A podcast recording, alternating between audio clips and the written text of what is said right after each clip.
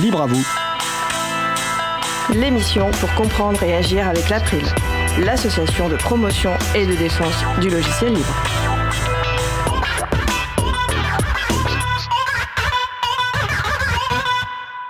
Bonjour à toutes, bonjour à tous. Œuvre libre et libérée. Un échange avec une autrice et un gérant de maison d'édition publiant sous licence libre. Ce sera le sujet principal de l'émission du jour. Également au programme, une nouvelle humeur de G. Ça y est, je suis fracturé du numérique. Et aussi la deuxième partie des lectures buissonnières de Vincent Calam sur Semence, une histoire politique. Soyez les bienvenus pour cette nouvelle édition de Libre à vous, l'émission qui vous raconte les libertés informatiques, proposée par l'April, l'association de promotion et de défense du logiciel libre. Je suis Étienne Gonu, chargé de mission affaires publiques pour l'April. Le site web de l'émission est libreavou.org, vous pouvez y trouver une page consacrée à l'émission du jour avec tous les liens et références utiles, et également les moyens de nous contacter. N'hésitez pas à nous faire des retours et à nous poser toutes questions. Nous sommes mardi 24 octobre 2023, nous diffusons en direct, mais vous écoutez peut-être une rediffusion ou un podcast. À la réalisation de l'émission, pour sa toute première réalisation en solo, Magali Garnero alias Bokinette. Salut Bouki Salut à tous Et nous vous souhaitons une excellente écoute. Cause commune, la voix des possibles, 93.1 FM et en DAB+, en Ile-de-France. Partout dans le monde sur causecommune.fm et sur l'appli Cause Commune. Pour participer à notre conversation, 09 72 51 55 46 et aussi sur causecommune.fm, bouton de chat, salon libre à vous. J, auteur du blog BT Grisbouille, nous expose son humeur du jour. Des frasques des GAFAM en mode numérique, en passant par les dernières lubies anti-internet de notre classe politique. Il partage ce qui l'énerve, l'interroge, le surprend ou l'enthousiasme, toujours avec humour. L'occasion peut-être, derrière les boutades, de faire un peu d'éducation populaire au numérique. Alors, il y a presque un an, J nous proposait une chronique sur les fracturés du numérique. Serait-il lui aussi tombé dans les affres de la fracture numérique? Alors, salut Étienne, est-ce que tu m'entends? Je t'entends, bah oui, parce que tu d'habitude tu es avec nous en studio et c'est vrai que Oui, aujourd'hui, exceptionnellement, tu, tu participes à distance. Et je vais en profiter pour faire un petit échange avec euh, la régie. Bouki, tu peux éteindre ton propre micro. Super. Et bah, Dion t'écoute. Alors, salut à toi, public de Libre à vous. Alors, effectivement, comme Étienne le disait, il y a un an, c'est presque jour pour jour, hein, notamment si j'avais fait ma chronique euh, la semaine dernière comme c'était prévu, malgré le Covid, du coup. Et ben, c'était le 15 novembre 2022, je donnais sur euh, ce plateau, du coup, ma troisième chronique de l'émission qui s'appelait Les fracturés du numérique. Bon, je vais pas vous la refaire, hein, mais si je résume, je commençais par une petite anecdote sur la déclaration URSAF que je venais de remplir en ligne, en expliquant que je trouvais ça génial de pouvoir faire ces démarches par internet, tranquillement installé chez soi. Ensuite, je relativisais en disant que c'était par contre une très mauvaise idée de rendre le numérique obligatoire et d'en profiter pour supprimer toutes les alternatives, courrier papier, téléphone ou guichet physique. Je vous parlais notamment de la fameuse fracture numérique, en rappelant quelques chiffres de 2018 assez parlants. 23% de la population française déclarait ne pas être à l'aise avec le numérique, 36% déclarait être inquiet à l'idée d'accomplir des démarches administratives en ligne, 19% déclaraient avoir déjà renoncé à une démarche parce qu'elle impliquait l'utilisation d'Internet. Alors, évidemment, je me plaçais dans la position du geek, très à l'aise avec le numérique, pour qui la numérisation des services était fort pratique, mais qui avait bien conscience que l'intégralité de la population française ne se compose pas uniquement de geeks très à l'aise avec le numérique. Bref, j'étais dans la position d'un mec privilégié qui offre sa compassion à ses camarades fracturés du numérique en expliquant l'importance fondamentale d'alternatives non numériques. Eh bien, un an après, ça y est, je vous l'annonce, moi aussi, je suis désormais un fracturé du numérique. Wouhou Pourquoi? Eh bien, tout simplement parce que je refuse d'associer mon petit ordiphone à un compte Google. Ah, ça a l'air tout con, hein? Et pourtant, être dégooglisé vous rend la vie de plus en plus difficile de nos jours. Allez, je vous explique. Le hasard fait que ça concerne encore une fois l'URSSAF. Il se trouve qu'ayant récemment déménagé de mon ancien logement à Nice pour rejoindre l'île de France, j'ai évidemment cherché comment changer la domiciliation de ma micro-entreprise, celle avec laquelle je déclare mes activités de blogueur, de vendeur de livres et de jeux vidéo. Je regarde donc sur internet comment changer d'adresse et l'URSSAF me renvoie vers l'INPI, Institut national de la propriété industrielle, qui présente fièrement son tout nouveau guichet unique.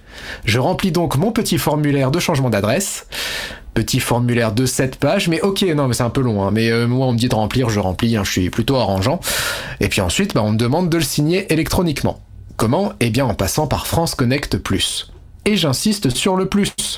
Si vous avez déjà utilisé France Connect tout court, sachez que ça n'est pas du tout la même chose. France Connect, c'est sympa, hein, moi je m'en suis déjà servi sans problème. Non, France Connect Plus, c'est différent. C'est un système qui permet donc une signature électronique avancée reposant sur un certificat qualifié. Et France Connect Plus vous demande deux choses. 1. Être majeur, bon ça ok. 2. Disposer d'un smartphone Android ou iPhone. Ah, alors déjà là, pardon, moi je tic. Parce que dans les chiffres que j'ai cités sur la fracture du numérique, j'en ai oublié un. 13% de la population française ne dispose pas d'un tel smartphone. Ce qui fait quand même 8 millions de personnes. Hein. Bon, ok, tu peux retirer les mineurs hein, qui ne sont pas concernés, mais le taux sera alors probablement pire vu que les personnes âgées sont statistiquement moins équipées que les jeunes. Voilà, là je commence à être un peu agacé pour ne rien te cacher, parce que c'est typiquement le genre de choses que je dénonçais dans ma fameuse chronique de l'année dernière. Des démarches censées devenir simplifiées, là on nous parle de guichet unique, hein, on sent bien le côté c'est plus simple, mais qui en fait compliquent énormément la vie à tout un tas de gens. Bon, tout un tas de gens, mais pas moi, évidemment. Hein. Moi, le numérique, encore une fois, ça va. Hein. Et d'ailleurs, un smartphone, un smartphone Android, j'en ai un. Donc je me dis que c'est bon, je vais télécharger leur appli là, l'identité numérique La Poste. Oui, je sais pas pourquoi c'est La Poste qui gère ça. Les dessins de l'administration française sont impénétrables. Évidemment, étant moi-même dégooglisé, mon téléphone ne possède pas les fameuses applications Google, et notamment le Play Store, le magasin d'applications mais j'utilise Aurora, un logiciel libre qui permet de télécharger les applications du Play Store sans passer par Google Play, et en général ça marche plutôt bien. Et bah surprise, pas là. Une fois l'application installée, je la lance et je tombe sur ce petit message. Erreur, vous devez installer l'application depuis Google Play. Je ne vous mens pas, à ce moment-là, j'étais à deux doigts de balancer mon téléphone par la fenêtre. Ah, parce que obliger les gens à passer par Internet pour faire leur démarche, c'est une chose. Les obliger à avoir un smartphone, c'est encore autre chose. Les obliger à installer leurs applis depuis Google Play, ça veut dire les obliger à posséder un compte Google associé à leur téléphone, et ça, ça, c'est vraiment autre chose. Quand je mets bout à bout cette expérience, le résumé tient en une phrase. Pour changer l'adresse d'une micro-entreprise en France, il est obligatoire d'avoir un compte Google. Je vais la répéter parce que j'hallucine que cette phrase soit vraie en 2023, dix ans après les révélations d'Edward Snowden sur le système de surveillance mondial des États-Unis, système de surveillance qui repose largement sur la collaboration des GAFAM. Pour changer l'adresse d'une micro-entreprise en France, il est obligatoire d'avoir un compte Google.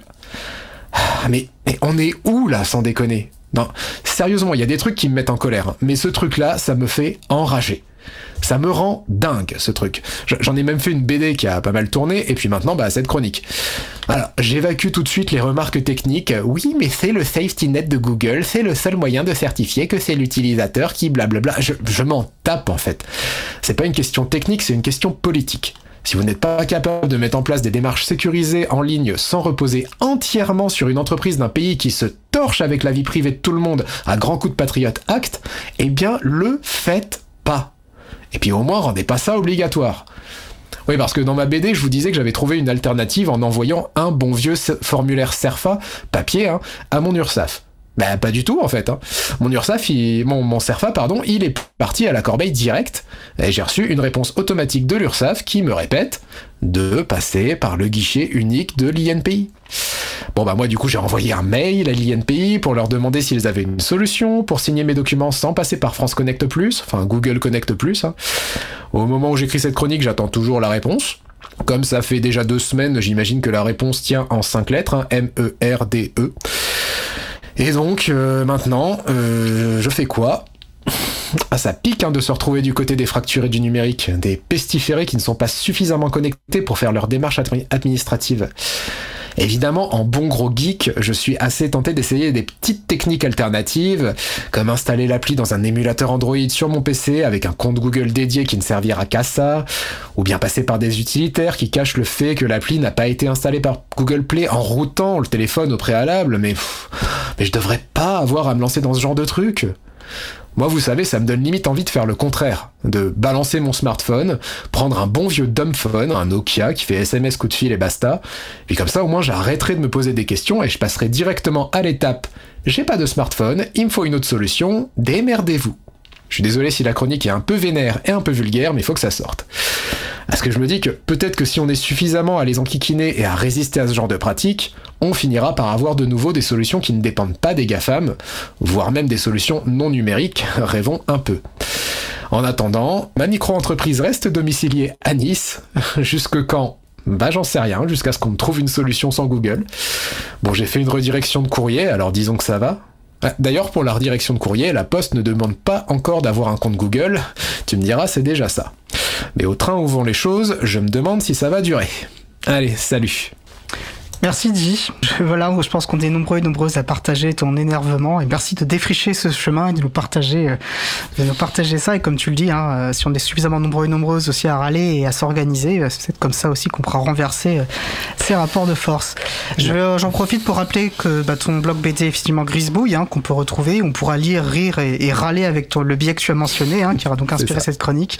Je vais aussi en profiter pour rappeler que tu es un, un auteur qui a fait le choix de publier son travail sous licence libre, à l'unique exception, on peut le dire, de ton jeu vidéo superflu euh, Returns, qui n'en reste pas moins un excellent jeu vidéo qu'on vous invite à découvrir. Merci. Et tes œuvres sont donc quasi intégralement euh, gratuites, ou plutôt à prix libre. Et on peut donc soutenir ton travail et contribuer financièrement par des dons ponctuels ou récurrents. Et donc j'invite les personnes qui souhaitent le faire à, à retrouver les informations sur ta page ptilook.net, p-t-i-l-o-u-k.net. Merci. Et du coup, bah, sachez que les dons en question seront déclarés à Nice, mais même si j'habite en Ile-de-France. Donc voilà. Alors, ça peut poser des problèmes pour d'autres raisons, mais on va pas rentrer dans ce sujet. Enfin, écoute, merci encore, euh, Di. Bah, Je te merci à vous, bah, ouais. Alors, au mois prochain pour une nouvelle chronique, et à la semaine prochaine pour ta participation, ah, participation, décidément, à un sujet long consacré à l'actualité du libre, et j'en dirai plus euh, en fin d'émission. Ouais, super. Salut, bah, je te souhaite une bonne fin de journée, et on va passer à, notre, à la pause musicale. Alors, euh, après notre pause musicale, on parlait de publication sous licence libre. Eh bien, j'aurai plaisir, nous aurons plaisir d'entendre une autrice et euh, le responsable d'une maison d'édition qui font le choix de publier sous licence libre.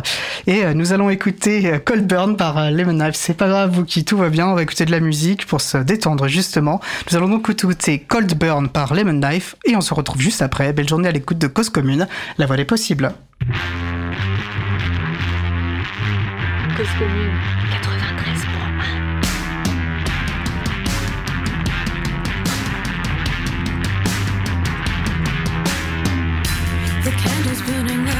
the last lingering glow. I see it but can't feel the heat. Your buttons come undone, your colors start to run. Is this conquest or a defeat? No pyromancer, no answer could melt the ice inside my soul. Don't say I'm broken, don't say I'm joking.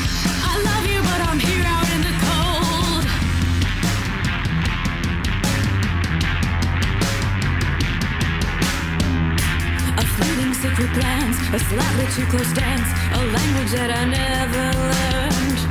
They say some like it hot, they say it rules your thoughts, but I was born with a cold burn. No pyromancer, no final romancer, could melt the ice inside my soul. Don't say I'm broken, don't say I'm joking.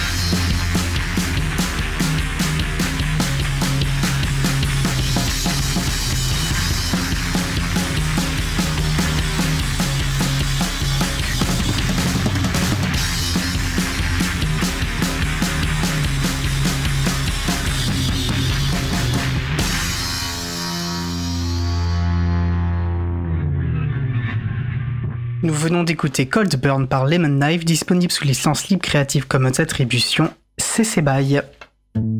Retrouvez toutes les musiques diffusées au cours des émissions sur causecommune.fm et sur libreavoue.org. Libre à vous, libre à vous, libre à vous. L'émission de l'April sur les libertés informatiques. Chaque mardi de 15h30 à 17h sur Radio Cause Commune, puis en podcast. Passons maintenant à notre sujet suivant. Poursuivre par notre sujet principal qui porte sur les œuvres libres et libérées. Pour ce sujet, je vais laisser la parole à Laurent Costi, vice-président de l'April et contributeur régulier de l'émission, qui va animer cette discussion. Et n'hésitez pas à participer à la conversation au 09 72 51 55 46 ou sur le salon web dédié à l'émission sur le site causecommune.fm ou ton chat. Laurent, je te passe la parole et le micro. Merci pour le micro qui se balade. Effectivement, on est quatre en studio aujourd'hui, ce qui est plutôt, euh, ce qui est plutôt rare. Nous allons effectivement euh, aujourd'hui aborder un sujet autour de la culture libre. On va aller au-delà du logiciel libre et évoquer globalement euh, la culture libre. Donc, et plus précisément, nous allons échanger avec nos deux invités. Aquilegia Knox et euh, Olivier Janera, respectivement autrice et éditeur. Lionel Janera. Lionel, bah, bah oui, j'ai pas mis le prénom dans mon, dans mon pad, donc ça, ça commence bien. donc nos invités expliqueront euh, d'abord leur prénom euh, et surtout pourquoi et comment ils se sont engagés dans une démarche d'écriture et d'édition sous licence libre, à contre-courant quand même des modèles standards. Nous leur poserons quelques questions autour de leur cheminement pour en arriver là, et puis euh, voir un peu les écueils qu'ils ont pu traverser, et puis surtout les perspectives qui s'ouvrent à eux euh, dans, dans ces démarches-là. Voilà, bah, je vais vous laisser vous présenter tous, tous les deux. Donc, euh, je sais pas qui veut commencer. Aquilegia? D'accord, merci, bonjour. Bonjour. Eh bien, moi, en fait, je suis entrée euh, dans le monde du libre par l'informatique, c'est-à-dire que je connaissais le principe des licences libres parce que euh, j'ai connu euh, le principe des logiciels libres. Et puis, euh, quand j'ai commencé à vouloir publier mes premières nouvelles, euh, à les partager sur Internet, je suis su- allée sur un site dont certains se souviennent peut-être, qui s'appelait à l'époque In Libro Veritas. Et c'est là que j'ai déposé mes premières nouvelles, euh, ravie de pouvoir choisir euh, de, les, diffuser sous licence libre ou sous licence ouverte. Donc euh, j'ai fait mes petites expérimentations, c'était un milieu en pleine effervescence, il y avait beaucoup de, gens avec qui partager, des gens très motivés par le libre aussi. Et puis, euh, comme ça, j'ai pu me lancer aussi dans mon premier roman en auto-édition, coécrit avec mon compagnon Léo Sigrane. Et puis, on avait choisi donc euh, une licence. euh, si mes souvenirs sont bons, c'était euh, juste une CC BY NCND, il me semble. Et, mais j'avais des nouvelles sous divers, diverses licences, euh, aussi bien art libre que d'autres, parce que j'avais envie d'essayer euh, de Est-ce qu'on peut que- réexpliquer chaque terme de la licence pour les gens qui ne connaissent pas Oui, S'il te plaît? Bien sûr. Donc euh, licence Creative Commons. Donc euh, by ça veut dire que il faut toujours citer euh, l'auteur euh, original ainsi que tous les auteurs euh, éventuels qui ont pu contribuer.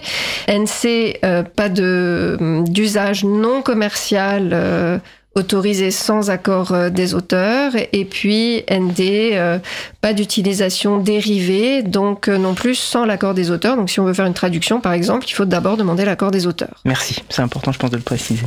Merci. voilà, donc j'ai pu comme ça euh, essayer avec des nouvelles sous diverses licences, c'était très chouette. Voilà. oui, et, voilà. Et, et moi, je suis Lionel Janra. Euh, je suis, euh, je suis enfin, gérant de la maison d'édition PVH Édition. On est basé en Suisse. Mon parcours, euh, c'est que ben, je suis libriste, c'est-à-dire que moi-même, j'essaye, dans la mesure du possible, à titre privé, d'utiliser des logiciels libres. Et puis, il y a 9 ans, quand j'ai lancé la maison d'édition, c'était euh, avant tout pour un. J'avais vraiment envie de, créer une maison d'édition, mais euh, je n'avais pas du tout là encore euh, véritablement. Enfin, c'est compliqué de, monter une maison d'édition. Il y a des questions de contrat, il y a des questions de, plein de choses. Et euh, pour me simplifier la vie, ben, euh, j'avais pas imaginé euh, réinventer euh, la manière d'éditer parce qu'il y avait des outils, des contrats, modèles, etc. Et puis, euh, petit à petit, notamment l'année dernière, ma réflexion est, est, venue sur le fait que pourquoi alors que je défends le logiciel libre et, la culture libre, c'est quelque chose qui m'intéressait. Pourquoi ma maison d'édition ne ferait pas elle-même le pas Mais je ne voulais pas le faire, euh, disons, dans le vide. Donc j'ai pris le temps de la réflexion et puis de réfléchir en fait qu'est-ce que signifiait, si je libérais les œuvres euh, de la collection, qu'est-ce que euh, ça aurait comme impact sur mon activité euh, d'éditeur? Et puis là, en fait, j'avais, il se trouvait que, bon, comme j'étais déjà proche du libre, j'avais une partie de mes auteurs qui étaient des gens déjà convaincus, comme euh, Aquilegia, mais aussi euh, Plume, Lionel Dricot, euh, ou Thierry Crouzet, qui avait aussi pas mal expérimenté dans ce domaine-là. Et euh, ben eux, je leur aurais parlé, il n'y a pas eu beaucoup à discuter, mais il fallait aussi avoir l'autorisation des auteurs, parce qu'on libère pas une, une même si théoriquement j'en avais le droit, c'est pas ma manière de fonctionner. Donc, euh, je voulais avoir l'accord des auteurs. Il a fallu leur expliquer tout ça. Donc, ça a pris un peu de temps. Et en janvier dernier, on a libéré la, toute la collection principale de la maison d'édition, qui est la collection Ludomir, spécialisée dans la science-fiction, la fantasy, le, la fantasy et le fantastique. Voilà. Merci beaucoup. Alors c'est vrai que je précise, mais enfin tu l'as un peu dit, mais c'est vrai que vous êtes venu de Suisse pour l'émission. Je tenais à le souligner parce que c'est quand même un, long trajet et nous sommes honneurs de vous de vous recevoir aujourd'hui. Euh, je fais une toute petite précision. Euh, Étienne me faisait remarquer qu'effectivement on a parlé des licences Creative Commons avec la clause NDNC. Alors elles ne sont pas considérées comme libres, mais ça peut être finalement à un moment donné des transitions pour aller plus vers de vers des licences libres. Ça permet de passer des étapes, de convaincre les gens et puis d'aller après plus vers des, des licences libres. Vous avez, je crois, tous les deux un passé dans le jeu de rôle, finalement, ça, oui, ça, c'est quand même un dénominateur commun. Et c'est finalement, euh, est-ce que, est-ce que ça, comment dirais-je, orienté un peu vos, logiques d'écriture, vos logiques euh, par rapport au, au, libre, que ce soit en éditeur ou en, Alors, en autrice? Comme euh, je laisserai la parole ensuite. Alors, on s'est connus dans du, grâce au jeu de rôle, d'une part. au niveau de ma manière de voir le, le, le droit d'auteur, en fait, le jeu de rôle est, est un un média très collaboratif. Et euh, avant d'être éditeur, j'ai été aussi auteur. Et pour moi, en fait, cette conception même euh, de s'attribuer euh, une création de manière absolue, euh, ça m'a toujours semblé un peu bizarre. Euh, parce que euh, on réalise à quel point euh, on prend des influences. Le jeu de rôle est, est un est, est, un média qui pioche ses influences dans les œuvres, dans de, de, de, toutes parts. Et, et en réalité, je pense que cet ADN là c'est aussi ce qui m'a nourri et qui a qui m'a fait pas euh, ouais, sauter le pas.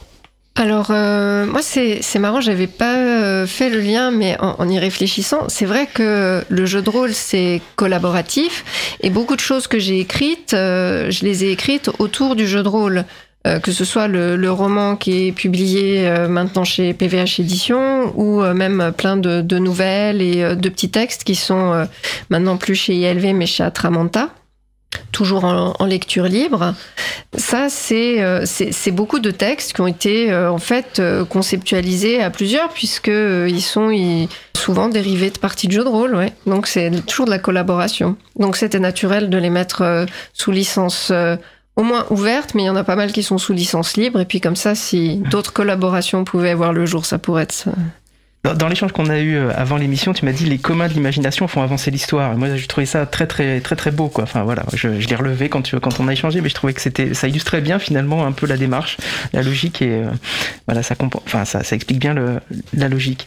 Et puis euh, finalement, alors que la licence euh, permettrait finalement une licence libre permettrait de d'éditer l'histoire, tu dis bien que finalement le premier réflexe c'est d'aller vers les gens finalement. Donc la licence libre, elle a tendance à, à faire du lien on, se sent l'envie d'aller finalement vers les gens qui ont écrit ça pour. Alors, je ne les vois pas tant comme ça, c'est-à-dire que euh, ce qu'elle permet, donc juste pour parler de deux secondes de la licence qu'on a choisie, donc on a choisi, on, a créé notre propre licence, donc euh, qui s'appelle œuvre libérée. Mais en ré réalité, euh, c'est un copier-coller de la Creative Commons by SA, donc by c'est euh, le fait d'être obligé de citer l'auteur et, l'éditeur aussi euh, euh, qui a travaillé dessus, euh, l'illustrateur également. Et puis SA, c'est le copyleft, c'est l'obligation en fait quand on reprend une œuvre euh, de euh, en fait de la repartager dans les mêmes conditions. Et puis pourquoi on, parce que et c'est compatible aussi avec la licence art libre. On avait vraiment envie de, de montrer cette cette diversité euh, qui existe dans, en tout cas dans le copyleft. J'aimerais quand même dire parce que moi je suis un grand fan du copyleft. Je pense que je n'aurais jamais euh, donc le copyleft c'est cette euh, c'est- on est obligé de, reprendre la même licence lorsqu'on la partage parce qu'en fait elle permet c'est-à-dire que j'aurais pas édité sous une licence qui ne serait pas copyleft parce que euh, le rôle aussi de l'éditeur, en fait, le copyleft euh, ben, permet de protéger aussi l'œuvre de manière à ce que, au niveau commercial, c'est que quelqu'un qui le reprend retravaille le texte ou l'adapte euh, en livre audio ou j'en- sais rien. Il y, a, plein de formats ou en bande dessinée ou autre. Ben, en fait, les gens ils sont totalement libres de le faire. Ils n'ont pas besoin de signer un contrat avec nous. En fait, ça permet d'éviter de la paperasse. Et puis la personne, elle est garantie que si elle a fait du travail, elle peut partager son travail. Mais en réalité, ça permet une collaboration parce qu'en fait, il a tout intérêt à venir me voir et puis dire, Mais en fait, j'ai fait un beau travail. euh, Qu'est-ce que vous en pensez? Et euh, en réalité, on peut, euh, si on veut faire une collaboration, euh, euh, signer un contrat, trouver les manières que nous on a peut-être pour promouvoir son travail, etc. Donc en fait, euh, le- la, la- licence libre, elle permet en fait une collaboration euh, frictionless, c'est-à-dire sans friction. C'est-à-dire en fait, il n'y a pas besoin d'aller euh, sonner chez Disney pour prendre euh, ceux qui défendent très fort leur euh, leur euh, copyright pour avoir le droit de se l'approprier et de le partager. Donc moi j'invite et, et en fait c'est- une des raisons de cette expérimentation, c'est de rendre possible une collaboration sans friction. Oui, on sait que quand on va chercher quelqu'un qui a publié avec une licence libre, finalement, on va être dans le même état d'esprit et que ça va, couler de source, quoi. En fait, on va, avoir, envie de collaborer, ça va être beaucoup plus fluide. Mais, pas forcément, parce qu'en fait, la réalité dans le monde, c'est que des fanfictions de Harry Potter ou euh, de Twilight, euh, les gens, ils- en fait, en fait, la réalité, c'est que beaucoup, en fait, aussi, là, on se rend compte que les gens, quand ils prennent un livre et ils l'apprécient, c'est pas la licence qui va euh, les faire apprécier ou pas. Mais il se trouve que, en fait, s'ils ont envie de se l'approprier, ils le feront. En fait, les- les barrières euh, mentales qu'on fait sur le copyright, en fait, c'est des barrières surtout qui sont légales. Et, et le truc, c'est que nous, en fait, les gens qui se le réapproprient, ils n'ont pas honte de l'avoir fait. Et donc, ils peuvent venir vers nous en disant, ben, je l'ai fait. Et en fait, c'est ce que j'espère. C'est l'ouverture de cette collection a vraiment pour but de, et pour le moment, je l'expérimente déjà à, à petite échelle. On verra. euh, en fait, il est encore un peu tôt pour faire un, un bilan, mais Vous reviendrez, vous reviendrez dans un an, quoi. Ou dans, ou dans deux ans. ouais. ou dans deux ans. Ouais, parce que des, des, des- quand on aura adapté un, un fi- en film, non, Ouais, c'est- c'est ça. dans, dans 5 ans alors. Bon. Euh, je voulais peut-être une dernière question sur le jeu de rôle. Je crois qu'on avait évoqué aussi une expérience malheureuse de, de, de- de volonté d'édition d'une histoire de jeu de rôle avec un éditeur qui finalement avait mis la clé sous la porte. Est-ce que vous pouvez raconter peut-être ce passage-là? Si ça, si ça a une pertinence. hein. en fait, en fait, dans mon histoire, quand j'ai commencé à, à écrire et à travailler aussi un peu dans quelque chose qui est touché un peu à de l'édition, si on veut, de la rélecture, des choses comme ça, c'était pour le jeu Agon. Et puis, c'était édité par une maison d'édition qui s'appelait Multisim, qui avait mis la clé sous la porte. Et puis, euh, toute la communauté autour de ce jeu se- s'est retrouvée euh, euh, à ne pas plus pouvoir avoir, euh, avoir des, nouveaux livres parce qu'en fait les ayants droit ils n'arrivaient pas à se mettre d'accord. Donc euh, nous on faisait, on continuait à écrire, mais euh, c'était euh, au bord de la légalité. Oui, ça rejoint finalement ce qu'on défend quand on dit le, le- le logiciel libre a quelque chose de pérenne. C'est quand l'éditeur finalement qui a, qui, a, qui a développé le logiciel, bah, justement met la clé sous la porte, le code étant ouvert, un autre éditeur peut prendre, peut prendre à, à bras le corps le- la suite du logiciel et on se retrouve finalement dans exactement la même situation. C'est c'est assez similaire finalement. Moi je pense qu'aussi qu'Akil Yagia elle a une expérience euh, aussi avec un autre éditeur. Je pense que je te laisse la parole. Oui, tout à fait. Euh, parce qu'en fait, euh, mon, mon roman euh, Adjaï aux mille visages, qui est une série, donc le, premier tome, Ce qui change, a commencé par être publié en ligne sur atramanta.net. Et ensuite, j'ai fait la démarche d'essayer de trouver un éditeur, euh, un éditeur. Dans mon esprit, j'aurais aimé trouver un éditeur qui euh, puisse éditer sous licence libre en même temps qui édite de la fantaisie. C'était euh, impossible. Déjà, trouver un éditeur en soi, c'était très très très compliqué. Donc, euh, j'ai trouvé une maison d'édition qui était une, maison d'édition, alors à compte d'éditeur, hein, on m'a rien demandé de, de débourser, mais qui éditait euh, à la demande et qui ne faisait aucune promotion. Donc, euh, ça, plus d'autres choses qui se sont moyennement bien passées, ont fait que j'ai rompu le contrat au bout des deux ans qui m'étaient impartis. Euh, c'était des contrats renouvelables et je voulais pas m'engager pour une durée euh, supérieure. En fait, j'aurais pu continuer, mais il fallait que je signe un contrat pour euh, la durée euh, maintenant standard, qui est la, la durée totale de notre vie plus 70 ans. J'avais pas envie de faire ça avec eux, donc euh, je me suis mise à la recherche d'un nouvel éditeur. Et puis c'est là que, euh, au cours d'un- salon, euh, justement d'une convention de jeux de rôle, je, je rencontre Lionel, je raconte mes malheurs, il me dit mais tu te rappelles que je suis éditeur Et donc il, il se trouve que j'ai eu la très grande chance que ce livre lui plaise et qu'on puisse le reprendre ensemble, faire un vrai travail éditorial dessus et puis l'éditer. Et euh, je ne savais pas évidemment que le projet de libérer euh, pouvait être dans les tuyaux, mais quand ça a été proposé, évidemment, euh, je pouvais pas imaginer être mieux tombé. Très bien, merci pour ce témoignage. Je trouve que c'est intéressant. Et puis là aussi, on met le doigt sur le rôle de l'éditeur. On y reviendra tout à l'heure dans, la discussion, mais je, pense que ce serait intéressant de, l'évoquer. Alors, on, a évoqué tout à l'heure euh, In Libro Veritas. Euh, je, veux bien votre point de vue sur finalement l'évolution de, l'édition indépendante. Alors moi, c'est vrai que j'avais écrit édition alternative parce que euh, je ne sais pas comment on intègre dans le terme édition indépendante les licences libres ou dans édition alternative, je sais pas comment. euh, Enfin, voilà, n'hésite pas à éclairer un peu tout ça. Alors, tout cet historique-là, je vais plutôt laisser la parole à Kilegia. Je vais plus parler un peu, parce que moi, je, déjà, euh, en étant en Suisse, euh, le monde de l'édition est, est, est quand même un peu différent par rapport à la France. Ce qu'on constate surtout en France, c'est l'hégémonie des gros éditeurs qui sont contrôlés par des milliardaires. Il existe, et, en fait, souvent on fait la différence avec l'édition indépendante qui sont des éditeurs indépendants des gros groupes euh, euh, d'édition euh, françaises.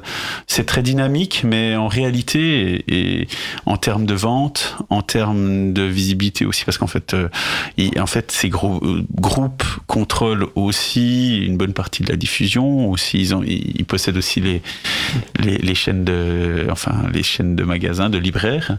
Et donc, en fait, on fait souvent la la différence, euh, c'est pas tant sur la licence ou la manière d'éditer, mais c'est sur euh, l'indépendance, euh, notamment économique des éditeurs. Donc, je me considère comme un, un éditeur indépendant. C'est plutôt la règle en Suisse, mais euh, euh, dans le monde francophone, euh, c'est les, c'est les gros gros éditeurs. Oui, mais du coup, en tout cas, ta maison d'édition, elle est indépendante et même alternative, puisque justement, elle explore toute la logique de, de licence libre. Enfin, je trouve qu'elle a plus encore. Elle expérimente. D'accord. mais, mais oui, oui, non. Après, euh, je me considère pas.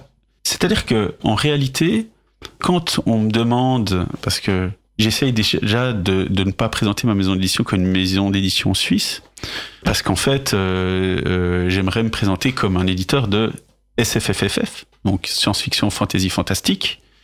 Et euh, en réalité, je fais un travail d'éditeur. Alors, je vais, j'expérimente, mais on est, enfin, on est, j'aimerais convaincre sur sur la qualité de mes livres et pas forcément que sur euh, les spécialités expérimenta d'expérimentation. Euh, oui, qui que touche je de fais. toute façon un public qui est, c'est comme tu le disais, les gens ils vont pas chercher un livre euh, d'abord pour la licence, on est d'accord. Voilà. Disons que je suis pas, je suis pas très punk. Euh, voilà.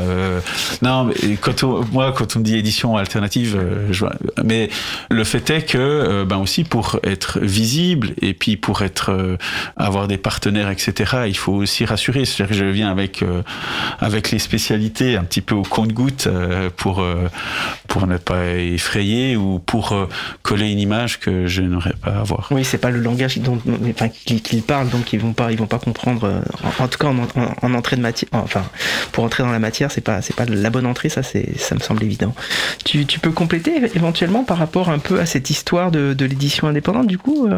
Euh Alors moi, de ce que je connais euh, de l'édition indépendante euh, libriste, Ouais, plutôt libriste. Du coup, on parlait d'In Libro Veritas. euh, voilà. C'est vrai que j'avais croisé ça dans mon parcours libriste, mais euh, je l'ai vu disparaître à un moment donné. Enfin, c'est pareil, c'était mes débuts, donc euh, j'appréhendais pas tout ça, mais Ben, en fait, à un moment, il y a eu une, euh, une scission au moment de la création de Atramanta. Mais euh, In Libro Veritas avait une spécificité, c'est que c'était aussi une, maison d'édition. C'est-à-dire que euh, ne proposait pas que euh, du compte d'auteur, c'est-à-dire euh, de pouvoir éditer son livre à ses frais et puis de se charger soi-même de la diffusion, etc. Mais proposait vraiment une, un service, enfin une, une édition à ce qu'on appelle à compte d'éditeur, c'est-à-dire c'est l'éditeur qui bah, voilà, prend tout en charge et puis se charge aussi de la promotion, de la diffusion. Malheureusement, la diffusion, effectivement, c'était quelque chose qui ne se faisait pas. En fait, on retrouvait pas les livres euh, d'Inibro Veritas Bibliotheca ou de, la collection Sciences Libres euh, dans les librairies. Et je pense que c'est quelque chose qui s'est, euh, qui, c'était quelque chose qui, a, qui a coûté en fait, euh, puisque la diffusion ne se faisait pas facilement. En tout cas, euh, voilà, c'était, ça a été une époque extrêmement effervescente. Il y avait énormément d'idées, il y avait énormément d'auteurs qui voulaient euh, se, se, se lancer. Il y a eu des, des recueils euh, qui ont été publiés sous licence art libre, euh, des choses vraiment très très intéressantes. Mais vraiment, ce côté diffusion, ben, en fait, ça, ça. n'avait pas été pensée, elle n'avait pas été expérimentée, parce que finalement, c'est pareil, toi, Lionel, tu construis ton, ton réseau, ça prend un temps colossal finalement. En fait, euh, la spécificité, je pense que je suis un des premiers éditeurs francophones euh, de, de littérature euh, qui, qui en fait est diffusée en France, en, Belgique et en Suisse. Et, comment en fait on y parvient? Eh ben, il a fallu construire toute cette collection. Donc, euh, c'est des, là maintenant c'est 20 livres. Euh, au moment où j'avais démarché euh, les diffuseurs, on était peut-être à une dizaine. Et puis, il faut montrer que c'est beau. On doit montrer une régularité dans, dans les sorties. En fait, c'est un c'est un coût véritablement en travail, mais aussi quand j'étais un tout petit. Maintenant, en fait, il y a plein de gens qui qui nous proposent leurs manuscrits. Il y en a même certains qui aimeraient spécifiquement être édités par nous à cause de, la licence libre. Mais le truc, c'est que pendant longtemps, ben, euh, on n'était pas connus, donc euh, on nous proposait pas les, manuscrits. Et donc, euh, il a fallu ben, travailler là-dessus. Maintenant, on a cette chance. C'est aussi un moment où tout ce gros travail de pouvoir être dans les librairies, d'être connu aussi, il a été fait. Je me suis dit, maintenant, on va, on va essayer. Enfin, j'ai un peu de temps, j'ai un petit peu de temps de cerveau disponible, euh, j'ai un petit, et maintenant on va essayer autre chose. Et l'autre chose, ben, c'était de, de, de, de libérer la collection. Merci pour cet éclairage. Alors, avant la pause musicale, un dernier point peut-être par rapport justement à cette euh, édition indépendante et alternative. Euh, Framabook euh, a existé, ils se sont, transformés récemment. Est-ce que vous pouvez juste en dire deux mots? Parce que finalement, c'est une expérience. Alors moi, moi j'ai suivi et surtout que j'ai échangé beaucoup avec maintenant les livres en commun. Donc Framabook était aussi une maison d'édition qui éditait à compte d'éditeurs, mais tout comme euh, les autres que, que a cité, en réalité ils n'avaient pas de diffusion. Donc en fait, ils faisaient un, un super travail éditorial, c'est-à-dire en fait de relecture, euh, de mise en page et tout ça.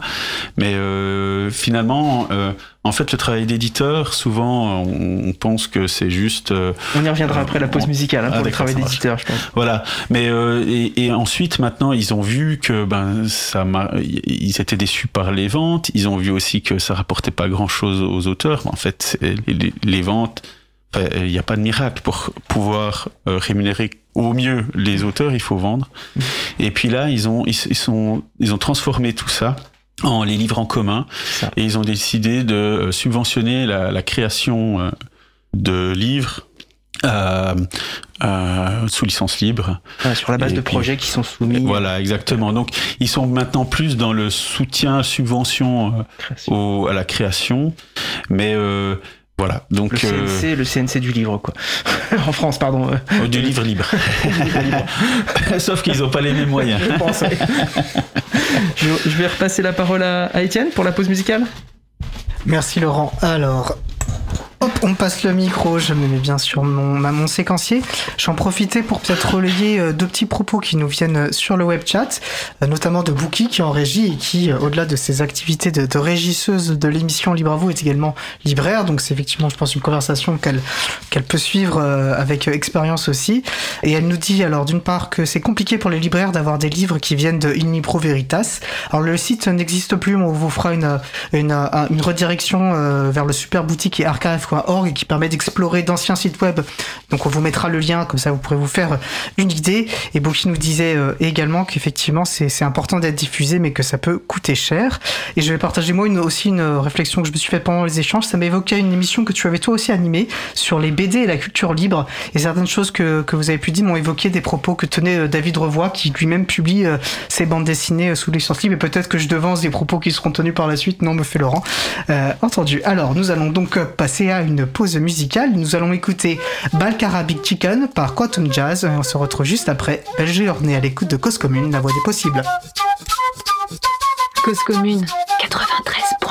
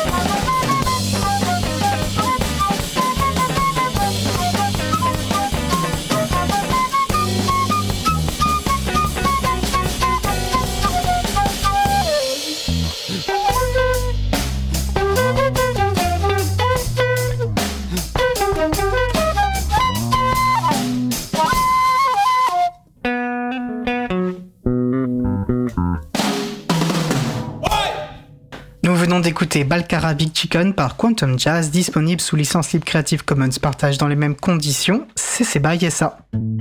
Retrouvez toutes les musiques diffusées au cours des émissions sur causecommune.fm et sur libreavoue.org. Libre à vous, libre à vous, libre à vous. L'émission de l'April sur les libertés informatiques. Chaque mardi de 15h30 à 17h sur Radio Cause Commune, en podcast. Et nous sommes donc de retour sur la radio Cause Commune. Je suis Étienne Gonu de l'April pour Libre à vous. Et je vais rendre la parole à Laurent Costi, Lionel Janra et Aquilegia qui échangent sur les œuvres libres et libérées. Et je vous rappelle que vous pouvez participer à notre conversation sur le salon web dédié à l'émission sur le site causecommune.fm. Bouton chat et je rends la parole et le micro à Laurent. Merci Étienne. Alors, euh, donc on va enchaîner un peu sur justement le, le métier d'éditeur. Alors, faut quand même se rappeler que la communauté libriste, elle s'est quand même cristallisée contre un éditeur de logiciels, Microsoft à l'époque.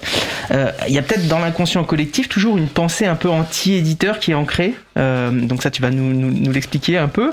Et puis, euh, un des rôles de l'éditeur, c'est quand même de stimuler pour générer des suites à l'œuvre, par exemple. Est-ce qu'il n'y a pas un raccourci qui est opéré en pensant que passer par des plateformes d'impression à la demande va libérer les auteurs et les autrices? Est-ce qu'il y a un lien? Ah C'est En fait, c'est super intéressant cette question-là. Parce que, bon, d'une part, euh, je, vais, je vais certainement l'apprendre à personne c'est qu'il y a plus ou moins, il y a, il y a, les bons et les mauvais éditeurs. Il y, en a, il y en a certains qui sont plus ou moins honnêtes.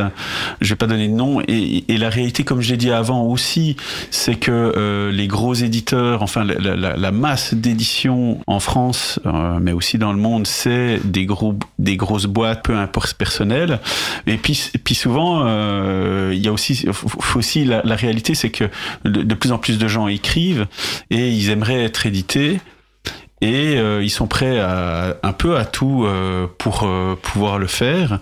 Et puis c'est comme ça que Amazon d'abord Lulu, mais ensuite Amazon se sont euh, engouffrés dans la brèche. Alors Lulu, c'est un éditeur, euh, enfin, c'est un, un prestataire en ligne pour faire de l'impression à la demande, c'est-à-dire que vous mettez votre livre, puis après vous pouvez commander. C'est comme Amazon. Euh, on peut en imprimer un, deux, cinq, exactement. et puis n'importe qui peut en commander, et puis ils sont livrés à la maison. Mais la réalité, c'est qu'en fait, ces gens-là ne font pas tout le travail d'éditeur. C'est en fait les gens, ils se disent on peut se passer d'éditeur parce que ils se disent, ben, je le mets en ligne et puis je commande, puis j'ai un livre chez moi, donc je suis édité. Et en fait, le travail d'éditeur, il va bien plus loin que ça. Euh, je vais prendre euh, une expression de Plume qui dit euh, PVH édition, c'est un peu comme une écurie euh, d'auteurs, euh, dans le sens où ben on prend les œuvres et on accompagne aussi les auteurs. on crée comme une équipe et en fait, on va on va travailler pour que on va mettre en valeur. Il y a le travail de mise en valeur du livre. Donc, par exemple, euh, dans notre cas, on a cette collection Ludomir qui a une, une, un parti pris graphique très fort et qui va créer aussi une unité euh, pour euh, tous les livres et au final où ils vont être ils vont pouvoir être mis en valeur et des beaux livres, c'est aussi euh, la seule manière de pouvoir être en librairie, d'avoir une, identité forte. On va travailler avec eux aussi pour améliorer les textes parce que la plupart du temps, par euh, exception, euh, ben en fait, il, y a toujours un, regard extérieur est, est bien, et puis après on va le faire imprimer. Et puis après, on va faire tout le travail de promotion auprès des médias éventuellement, euh, le travail aussi auprès des, du diffuseur qui lui-même va faire le travail auprès des libraires. Et puis euh, tout ça, c'est pas encore fini. C'est en fait pour actuellement pour vivre enfin pour vraiment pouvoir faire tourner une maison d'édition il faut aussi avoir des subventions. Et pour ça en fait il faut respecter des règles de contrat d'auteur etc et après il y a tout le travail d'accompagnement euh, des œuvres euh, qui tout d'un coup euh, je vais à un salon pour présenter les livres pour éventuellement des adaptations cinématographiques ou audio. Et ça c'est un travail qu'on fait un petit peu qu'on ne peut pas faire que pour un bouquin et qu'un auteur ne peut pas faire lui-même. C'est-à-dire qu'ils n'ont pas accès à ce type de salon et surtout en fait le fait d'avoir été sélectionné et d'être défendu par un éditeur qui a euh, mis euh, aussi euh, son temps, son argent est un gage de sélection, on va dire. Et donc tout ça c'est c'est très important. Et c'est un socle que un auteur tout seul je dis pas que c'est impossible, mais va difficilement pouvoir mettre en place tout seul. Moi, je retiens de notre discussion qu'il y a les bons et les mauvais éditeurs. C'est peut-être ça la conclusion, mais je pense que non, mais on, avait quand même. Euh, après, après, je, vais aussi défendre Gallimard ou des, enfin, je voulais pas les nommer, mais mm. ces grosses maisons d'édition, c'est que généralement, quand ils accompagnent des auteurs, ils le font aussi bien. C'est-à-dire qu'en fait, c'est juste que euh, ils le font pas tout à fait de la même manière. C'est des, c'est des, salariés. Euh, euh, ils ont pas les, ils, éditent aussi beaucoup de, de livres. C'est-à-dire certains éditeurs par exemple, euh, je pense que notre maison d'édition, moi, euh, elle se, caractérise par la qualité des textes. Mais en fait, c'est pas parce que on est, euh, on est des génies. C'est juste qu'on n'a pas le même modèle d'affaires. Nous, on n'a pas les moyens de sortir 50 bouquins dans l'année dans une collection, parce qu'en fait, on n'a pas les forces vives, on n'a pas non plus forcément les manuscrits. Et la sélection, c'est nous qui la faisons. Et on a une ligne éditoriale. Alors qu'en fait, d'autres éditeurs qui collection, SFFF, il euh, y, en a, ben en fait, ils vont en sortir plein. Et ça va être le public qui va faire la sélection. Pour eux, c'est pas un problème euh, d'avoir un livre qu'ils ont à 50, 100 exemplaires. Euh, ils se disent, bah, en fait, on va pas le sortir le suivant. Ça veut dire qu'il n'y a pas de public. Et voilà.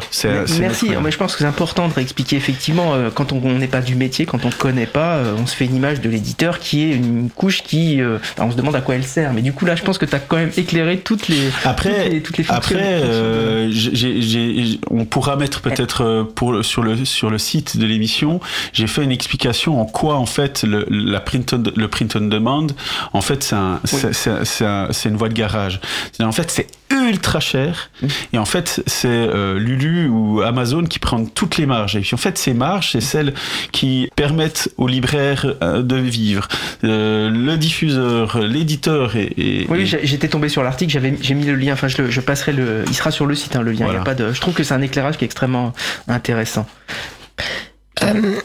Euh, après, pardon, je voulais aussi euh, préciser qu'il y a des petits éditeurs, euh, pas, éditeurs du coup, il y a des, des, des petits, des petites structures qui font aussi du print on demand et puis qui essayent de fournir aux auteurs un maximum d'outils sans chercher du tout à leur mentir sur ce qu'ils vont pouvoir en tirer. C'est-à-dire que ils vont pas dire vous allez avoir le même, le, même travail d'édition que chez un éditeur, un compte d'éditeur ou quoi, mais ils vont proposer des outils pour essayer de donner aux auteurs le, meilleur moyen euh, de s'en tirer.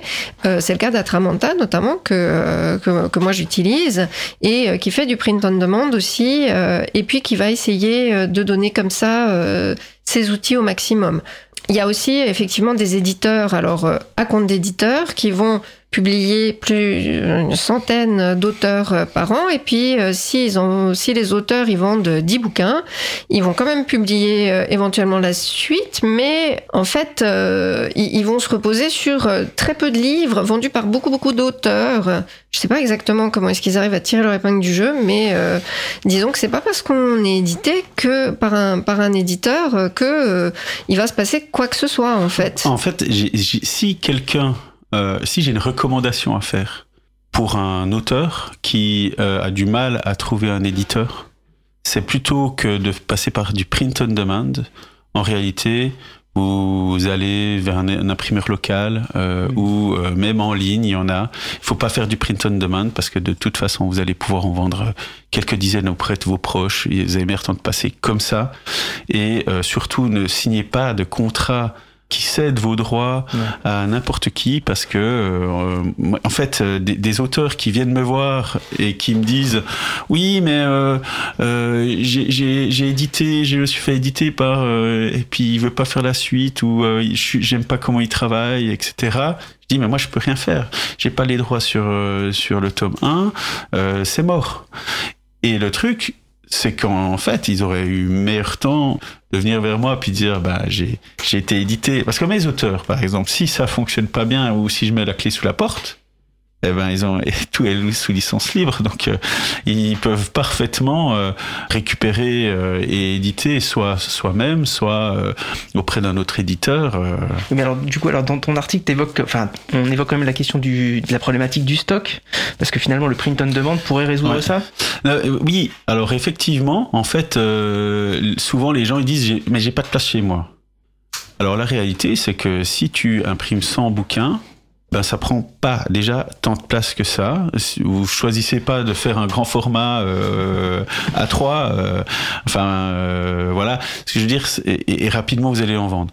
Après, en fait, il existe des, des, prestataires, des libraires peut-être près de chez vous, qui ont aussi une boutique en ligne euh, où vous pouvez discuter, puis lui dire mais en fait moi j'ai des bouquins, puis c'est vous qui le vendez en, ligne. Je pense que c'est beaucoup plus euh, constructif en fait pour vous, pour votre réseau, euh, qu'un libraire euh, vous soutienne.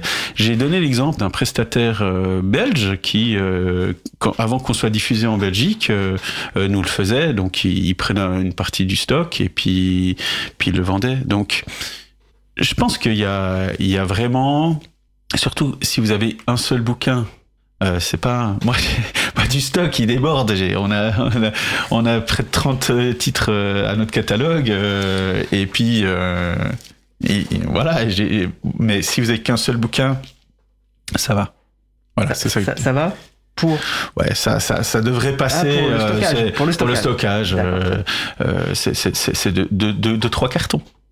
D'accord Aquilegia Oui, c'est juste aussi si euh, s'il y a des auteurs qui nous écoutent, qui ont envie de, de, chercher un éditeur, il y a aussi euh, une chose dont il faut, je pense, parler, c'est euh, quelques maisons qui se présentent comme des maisons d'édition, qui à qui on peut envoyer son manuscrit, qui vont répondre très rapidement ah oui, c'est super, vous avez été sélectionné, on est d'accord pour vous éditer, ça fera tant d'euros. Euh, alors, un, une édition à compte d'éditeur, on ne débourse rien. Sinon, euh, on est dans un format intermédiaire et puis euh, c'est malhonnête d'essayer de, faire croire l'inverse. Voilà. Mais il y en a quand même pas mal hein, qui, se, qui se font avoir régulièrement. Donc. Euh, Merci pour, euh, pour ces éclairages, je pense que c'est intéressant. Et on vous renvoie vers l'article effectivement qui est sur, sur le site parce que ça, ça apporte pas mal d'éléments justement par rapport à la question du stockage, par rapport à la question des coûts. Il y a des, t'as fait des comparaisons de coûts, etc. Donc je trouve ça extrêmement, extrêmement intéressant, extrêmement pertinent.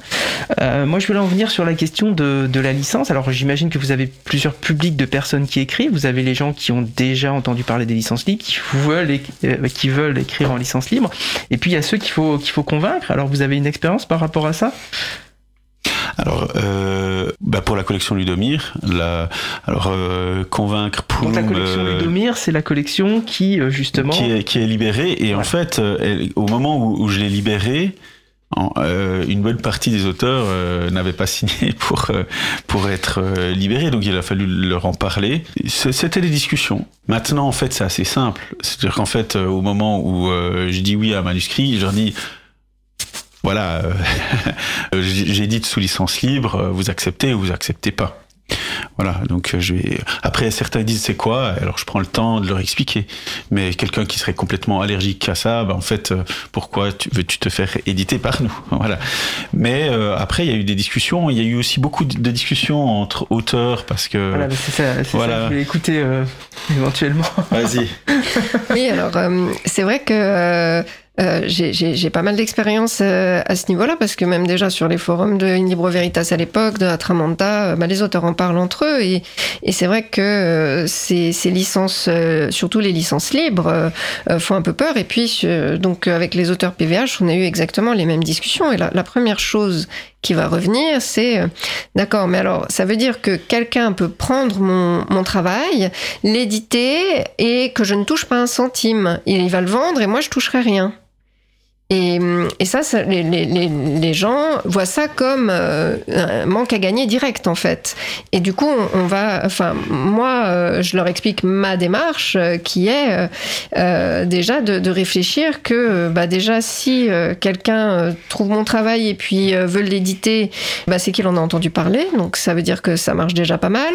Si il fait ça, bah, on va en parler encore plus. Moi, je pourrais dire aussi que je préfère que les gens achètent tel ou tel. De toute façon, il y aura toujours mon nom sur la couverture.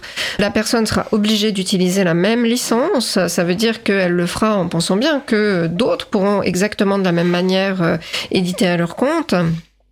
Et puis, en fait, tout ça, ça va surtout euh, agir à faire connaître ce livre et que moi la version sur laquelle je vais éventuellement toucher de l'argent eh bien du coup on va en parler aussi Merci. Alors du coup, oui, euh, tu évoquais aussi le, ton expérience avec euh, Atramenta euh, et, et, justement ces licences et la clause NCND. Je sais pas si, si, tu veux compléter ce que tu viens de dire, mais je trouve que euh, c'est de toute façon des arguments qu'on entend avec avec le logiciel libre aussi, hein, c'est et, et qu'il faut systématiquement contrer, prendre le temps d'expliquer, euh, et ça, ça prend du temps.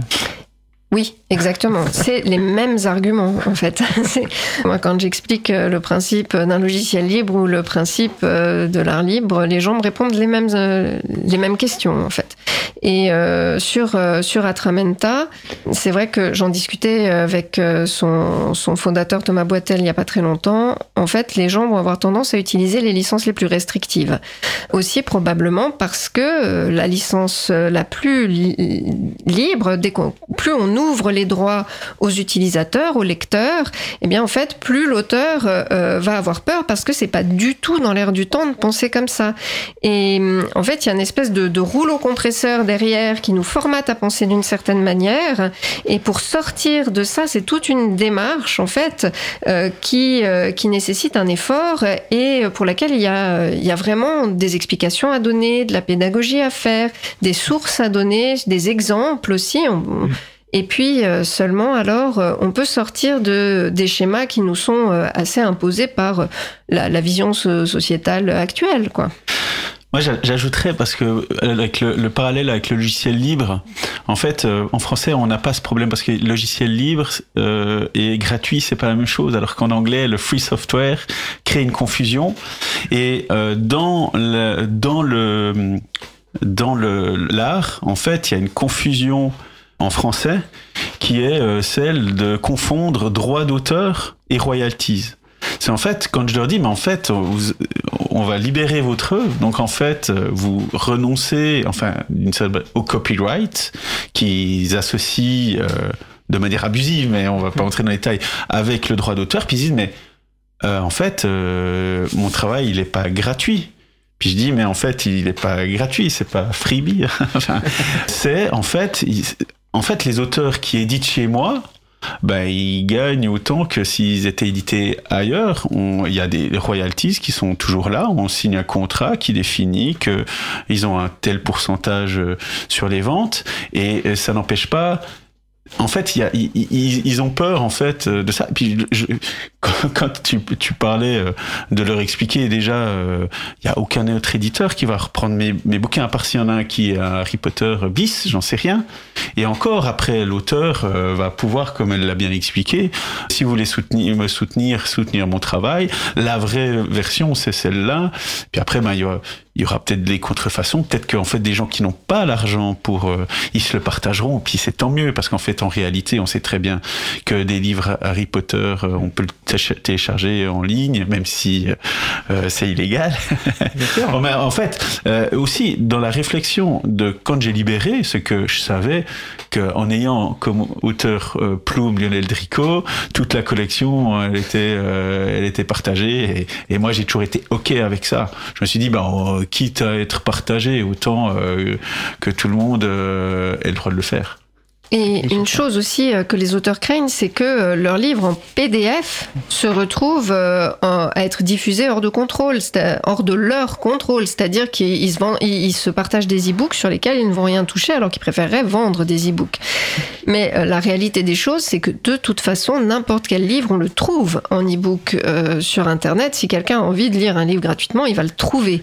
Donc, euh, moi, ma philosophie, c'est euh, plutôt que de, de, de, de pleurer après ça, euh, réjouissons-nous-en parce que, euh, en fait, mon livre, plus il est diffusé, euh, même gratuitement sur Internet, plus en fait les gens vont en parler, plus il va être connu, et plus ceux à qui ça va plaire vont pouvoir en prendre connaissance et acheter des versions papier ou des e-books pour soutenir ou voilà. Mais en fait, ce qui compte, c'est qu'il soit lu. Et puis surtout, en fait, quand ils signent et cèdent leur droit d'auteur à un éditeur de manière normale en fait, ils perdent déjà le contrôle. Sauf qu'ils perdent complètement le contrôle. Alors que euh, en éditant sous licence libre, ben s'ils m'aiment plus ou euh, euh, ils aimeraient faire à leur manière, ben ils ont le droit C'est peut-être le moment d'expliquer peut-être euh, la différence entre droits patrimoniaux et droits moraux, parce que finalement, euh, je trouve que ça peut éclairer ça aussi. Alors, en fait, dans le droit d'auteur euh, européen, il existe en fait, euh, il y a quelque chose, il y a, il y a un droit qui est inaliénable, qui est le, le droit, euh, le- enfin le, le droit moral, qui peut pas être cédé, mais en réalité, quand on signe un contrat classiquement avec un éditeur, en fait, on cède tout le reste. Et donc, c'est euh, le droit de faire des suites, c'est le droit de euh, euh, de de- d'adapter, euh, de l'éditer, de de le vendre, etc. Oui, je pense que c'est important de, de- Tout à fait. de. Après, euh, ben en fait, quand on n'a plus que le droit moral, euh, on n'a plus que, plus que les yeux pour pleurer, quoi. Non, je, je, je Non, non, mais- euh, On renvoie vers l'émission avec David Revoy où justement il, il aurait envie d'invoquer le droit moral par rapport à, à des, à des problématiques liées à des NFT. Bon, ça on vous renvoie à ce sujet-là, mais, mais du coup ça met bien en, en, en relief ces deux, ces deux dimensions-là où effectivement les droits patrimoniaux, une fois qu'ils sont cédés, on peut plus rien faire. Alors que finalement, quand on est en licence libre, c'est ce qu'on expliquait tout à l'heure, l'éditeur il va pouvoir envisager des suites. euh, bon, alors des films dans l'idéal quand c'est ça, ça devient vraiment très très très connu, mais voilà, il y a, toute cette logique-là finalement qui, peut découler naturellement. Il nous reste euh, à peu près 5 minutes.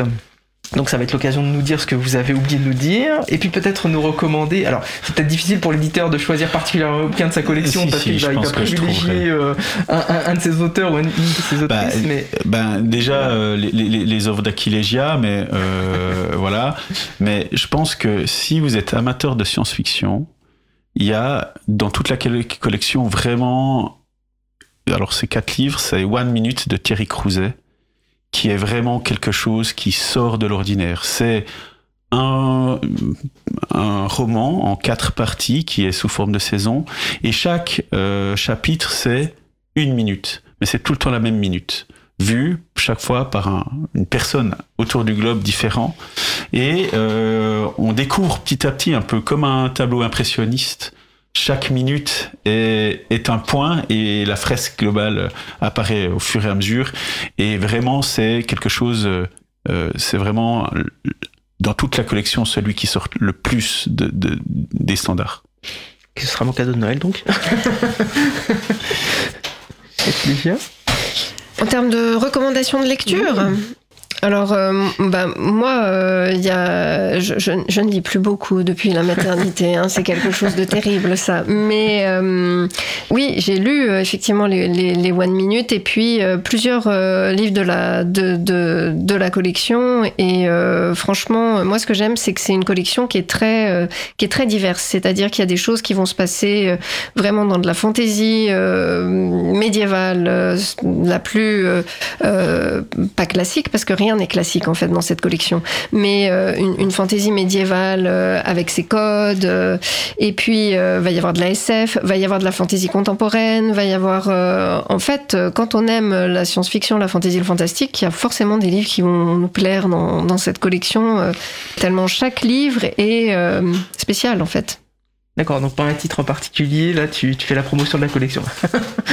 Alors, moi, j'ai beaucoup aimé le projet Idaho, par exemple, de Pascal Levy. Qui, qui, qui, qui commence euh, vraiment. euh, euh, donc, c'est un- quelqu'un qui va attendre des copains à la plage, et puis qui attend, attend, finit par euh, ronchonner que ses copains ont dû oublier, retourne à l'hôtel pour aller les chercher, et puis, euh, surprise, personne ne le connaît, personne ne le reconnaît, les copains sont pas là. Sa chambre euh, n'est pas, n'est pas sa- est, en travaux depuis des, des, des semaines. Voilà. Donc, que s'est-il passé? Donc projet idéal, c'est ça? Oui. C'est ça. Et puis, j'ai quand même recommandé l'œuvre de d'Aquilegia, donc Ceux qui changent et ceux qui viennent, qui est dans la série Agile aux mille visages. C'est de la fantaisie. Euh, c'est de la fantaisie aussi inclusive, donc avec un personnage qui est euh, euh, métamorphe, donc qui change de sexe, qui est gender fluide. Et c'est extrêmement une histoire très prenante, mais qui euh, aborde aussi des thématiques de genre, d'identité de genre, de maternité, de paternité. D'actualité aussi, d'accord. Très bien, est-ce que vous avez un dernier, euh, un dernier mot à dire? Ben moi j'ai- j'aimerais euh, dire en fait, merci de nous avoir donné le micro, mais aussi pour bien... Il y, y, a quelque chose aussi qui est important, c'est que on est une entreprise commerciale, on a des salaires et tout ça, et, et qu'en réalité, euh, l'achat d'un livre, euh, c'est euh, c'est le modèle économique principal qu'on a. On, on, on, est déjà vendu dans les librairies et tout ça, et puis que en fait, euh, notre démarche, on, on, va essayer de, de la d'aller au bout en fait de l'idée de, de, de, de, collection sous licence libre, mais que vraiment euh, le succès aussi de, cette expérience euh, va dépendre aussi euh, de la survie ou de, de la, du développement en fait des, des, possibilités de pouvoir aussi pouvoir servir de modèle tout comme quand j'avais commencé à, à, être éditeur, euh, ben j'avais repris euh, des modèles de, de contrats qui étaient euh, sous licence privative, enfin classique. Voilà, classique. Et ben en fait, il manquait de modèles. Alors il y a, y a des maisons d'édition, je pense notamment à Copyleft qui vient de terminer son, son crowdfunding pour pour une, une qui est en fait une maison d'édition, je crois basée en Normandie qui édite aussi sous licence libre. Ils, fait des, ils font des, des, recueils de nouvelles de science-fiction, euh, solar punk. Euh, donc voilà. Et je pense que en réalité, ben en fait, plein, la plupart de nos lecteurs, ils s'en fichent de la licence. -hmm. Mais le fait que euh, on puisse euh, aussi euh, ben, intéresser les, les personnes des, log des logiciels libres, des, des, de, qui soutiennent l'art libre, ben, en fait, ça va nous aider à, à développer en fait l'expérience. Et puis surtout, euh, allez-y, partagez. partagez, euh, euh, je, je te, je, partagez et surtout appropriez-vous les bouquins, faites-en ce que vous voulez. La licence, elle est là pour ça. À qui les pour conclure? Si j'ai un conseil à donner à toutes les personnes qui, euh, qui écrivent, qui n'ont pas, voilà, qui, qui, qui, ont franchi le pas de l'écriture, c'est surtout, mais faites-vous lire. Allez, mettez vos textes en ligne, proposez-les, allez lire les autres, échangez. Voilà, c'est ce qui se passe sur Atramanta et euh, ça fait vraiment des communautés très chouettes et ça, on apprend beaucoup. Et avant de passer justement dans toute la démarche de la recherche de maisons d'édition, etc., eh bien, en fait, c'est vraiment euh, quelque chose d'extrêmement enrichissant pour soi et pour ses textes. Merci beaucoup pour cette conclusion. Merci beaucoup à tous les deux. Je vais Merci passer la parole à Étienne qui va faire avancer l'émission. Merci Laurent et merci donc à nos deux invités, Akilega Nox et euh, Lionel Genra, donc une autrice et euh, de la maison d'édition euh, FPV... PVH. PVH. Merci. Euh, donc vraiment un échange passionnant. Et tu parlais des cadeaux de Noël. On a, moi j'ai effectivement Lionel a amené les bouquins, c'est vraiment de beaux objets mmh. aussi. Donc voilà, n'hésitez pas à les découvrir ces, ces, livres, à les commander chez vos libraires. voilà. Libraire indépendant. Chez libraire indépendant, bien sûr. Et Bouki hoche de la tête, je pense, en régie. Et nous allons à présent faire une pause musicale. Après la pause musicale, nous entendrons la chronique de Vincent Cam sur ses lectures buissonnières, la deuxième partie de Semence, une histoire politique. Avant cela, nous allons écouter La Marguerite par Aux Abris. On se retrouve juste après. Belle journée à l'écoute de Cause Commune, la voix des possibles.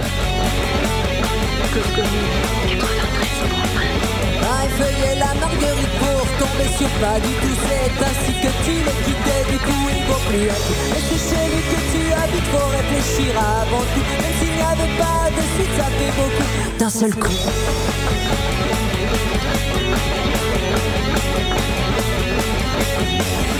Pour une marguerite, tu regrettes après coup la solution, c'est pas la fuite, on s'apprivoise. C'est tout afin d'éviter les pires dans le bain de l'eau. Un coin c'est tout, on palabre, on négocie pour ne pas devenir fou.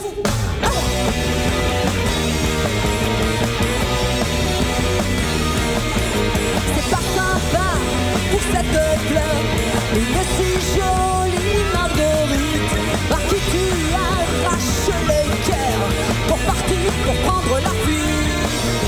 C'est pas sympa pour cette fleur, c'est même pas une tulipe. Pour les sortir, c'est le bonheur, une fleur pour prendre la fuite.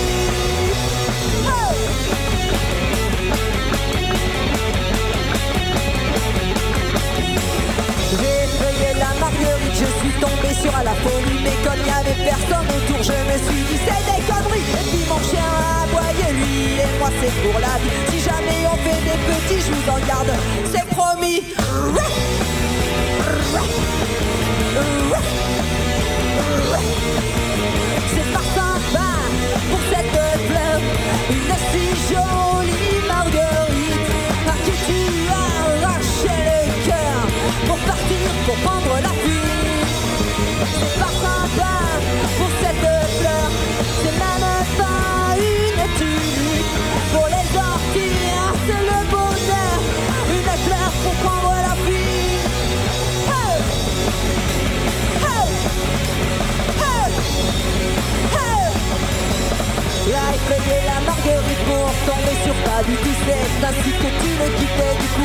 Et c'est chez lui que tu habites pour réfléchir avant tout. Même s'il n'y avait pas de suite ça fait beaucoup. D'un seul coup oh.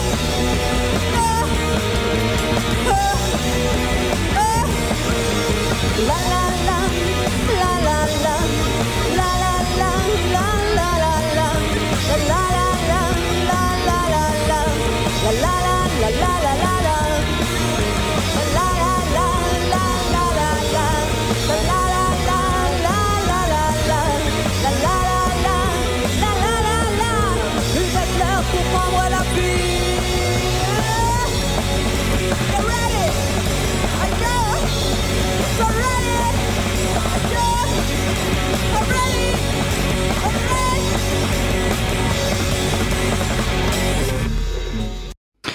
venons d'écouter La Marguerite par Aux Abris, disponible sous licence art libre.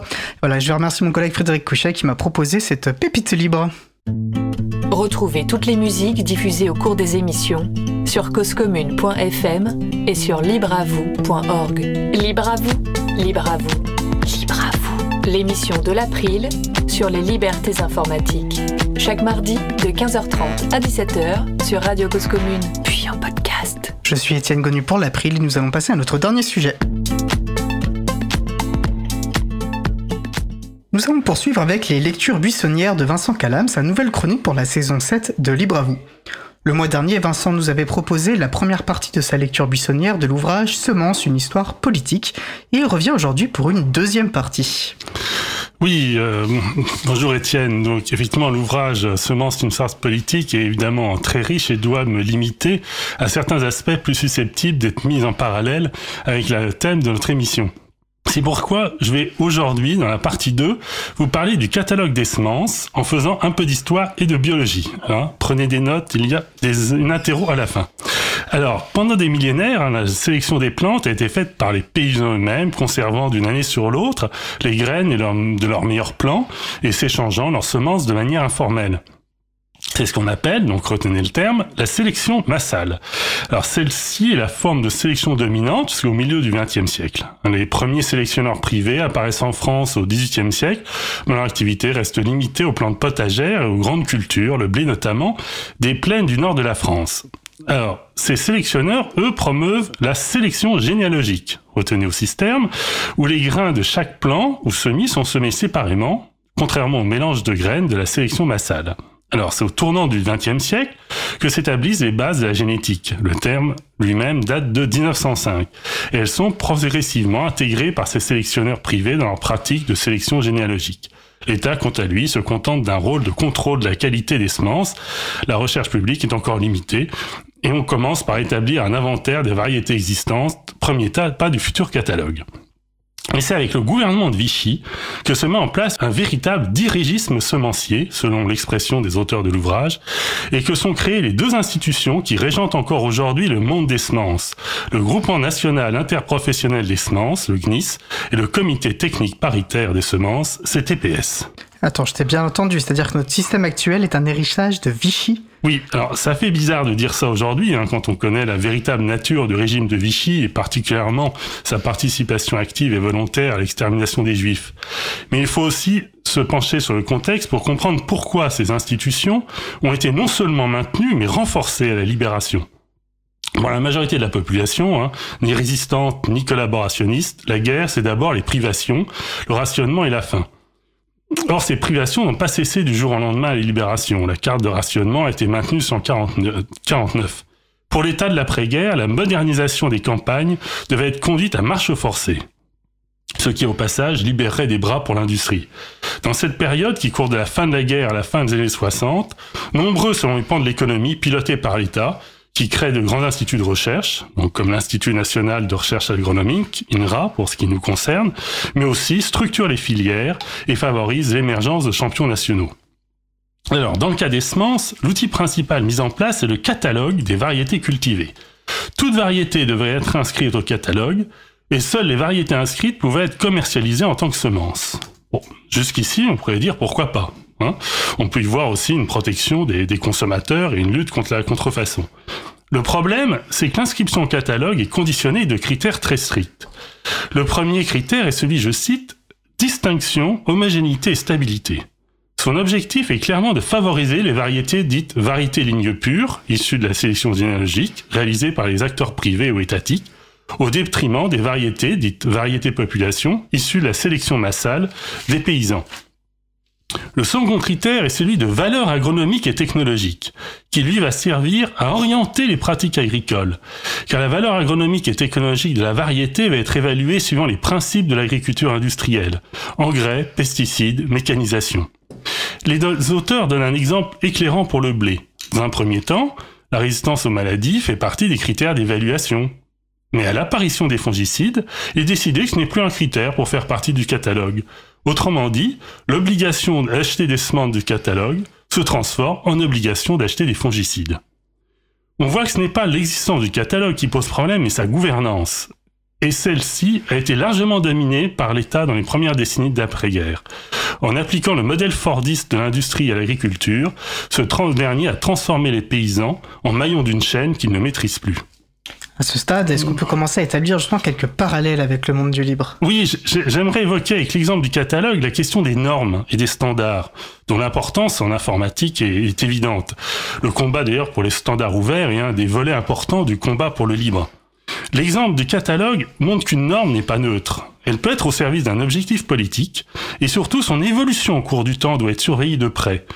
Une norme initialement ouverte peut se fermer de version en version, en rendant notamment la barrière à l'entrée particulièrement élevée pour de nouveaux arrivants. Dans les premières années, par exemple, le catalogue des semences contenait des variétés population, celles issues de la sélection par les paysans. Mais elles ont progressivement disparu au gré de la modification des critères. Un exemple rapide me vient à l'esprit en informatique euh, un peu équivalent, c'est celui des normes de lutte contre les courriels indésirables. Sous un prétexte louable, la, norme devient de plus en plus complexe, il devient de plus en plus difficile de s'auto-auberger euh, son courriel. Voilà, alors pour conclure cette chronique et pour introduire la prochaine partie, parce que oui, nous n'avons pas fait encore le tour de la question, l'intervention de l'État jusqu'à la fin des années 60 avait un objectif clairement politique, la modernisation de l'agriculture. Son action n'était pas inféodée à des intérêts privés. Pour preuve, le dépôt de brevets n'était pas envisagé et la réutilisation par l'agriculteur des semences issues de ses propres cultures était autorisée. Les choses vont changer à partir des années 70 et nous aborderons ça dans la prochaine chronique. Merci Vincent, mais quel sens aussi de la, de la transition et du suspense? Bah, donc je te dis au mois prochain pour une partie 3 de Semence, une histoire politique. Tout à fait. Super, merci beaucoup Vincent. Et nous allons passer aux annonces de fin.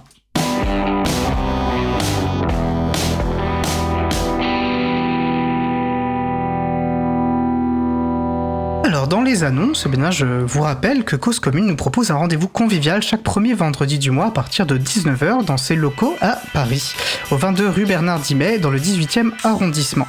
Une réunion d'équipe ouverte au public avec apéro participatif à la clé. Occasion de découvrir le studio et de rencontrer les personnes qui animent les émissions. La prochaine soirée rencontre aura le lieu le vendredi 3 novembre. Et que faites-vous la semaine prochaine à 15h30 nous vous donnons rendez-vous sur les ondes de la radio Cause Commune pour une première mondiale historique, le lancement d'un nouveau rendez-vous dans Libre à vous, le Café Libre. Une fois pour moi, nous vous proposerons un temps de débat avec notre équipe de libristes de choc issue d'une rigoureuse, rigoureuse sélection pour discuter avec elles et eux et débattre des sujets d'actualité autour du libre et des libertés informatiques. On vous donne donc rendez-vous mardi 31 octobre à 15h30, toujours en direct, pour ce premier Café Libre.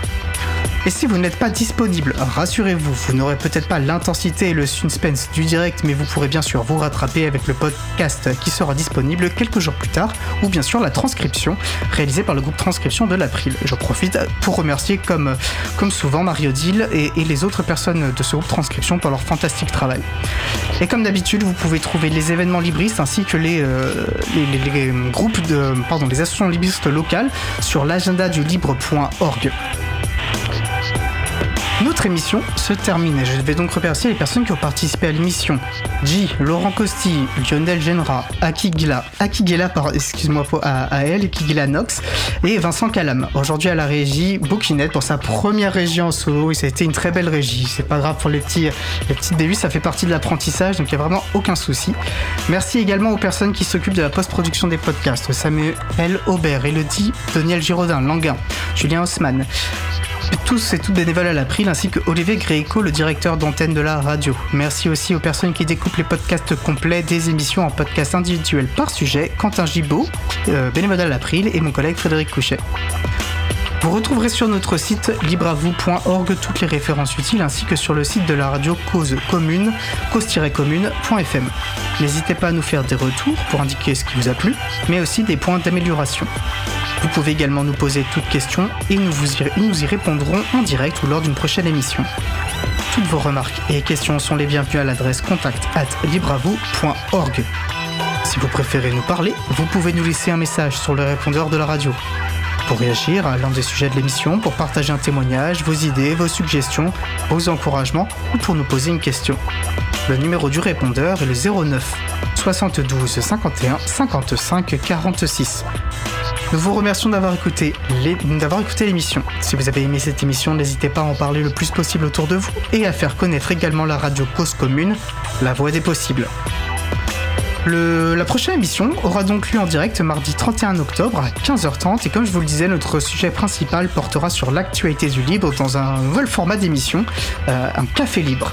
Nous vous souhaitons de passer une belle fin de journée. On se retrouve donc mardi 31 et d'ici là, portez-vous bien.